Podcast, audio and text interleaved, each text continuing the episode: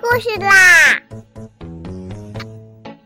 听燕燕老师讲故事啦！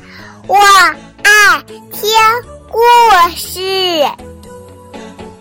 嗨，小朋友们，晚上好！我是东方爱婴融成中心的燕燕老师，又到了听燕燕老师讲故事的时候啦。现在，请小朋友们自己在床上躺好，我们一起听故事。今天的故事名字叫做《小叮当家的餐桌宴会》。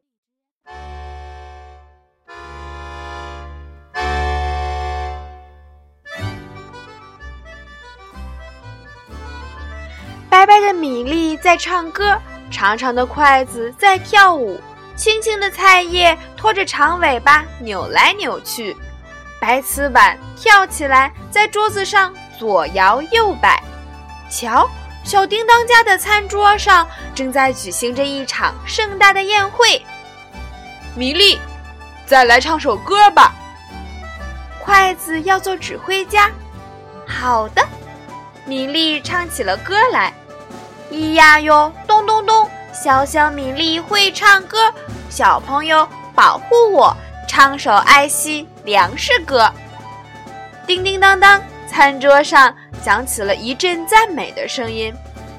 就在这时，急匆匆的脚步声响起，小叮当回来了。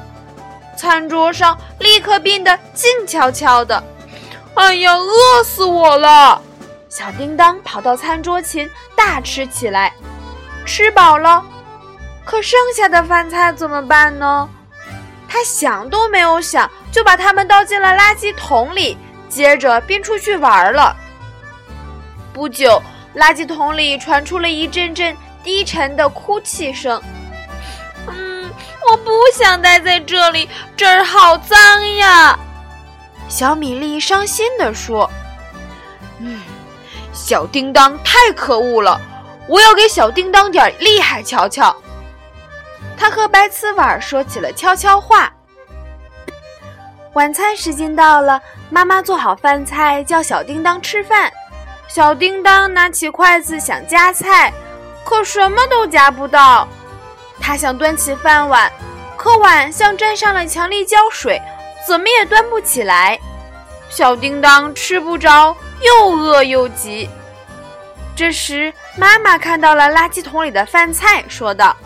小叮当，饭菜吃不完可以放到冰箱里，怎么能扔掉呢？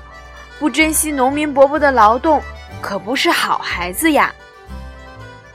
小叮当红着脸说道：“我我错了，妈妈，以后我再也不浪费粮食了。”这时，餐桌上的白瓷碗动了动，小叮当惊奇地发现，自己手中的筷子也能夹到菜了。难道是他们生气了，在惩罚我吗？小叮当看着自己倒掉的饭菜，说道：“对不起，我以后一定珍惜你们。”